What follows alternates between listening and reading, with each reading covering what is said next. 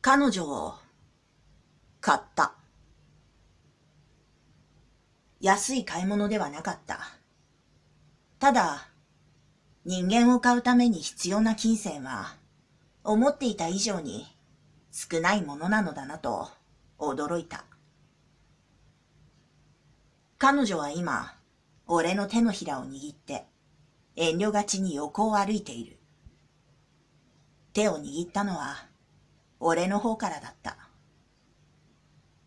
今はようやく握り返してくれている。年齢はわからない。商人を通して聞いたのだが、彼女には年がわからないそうだ。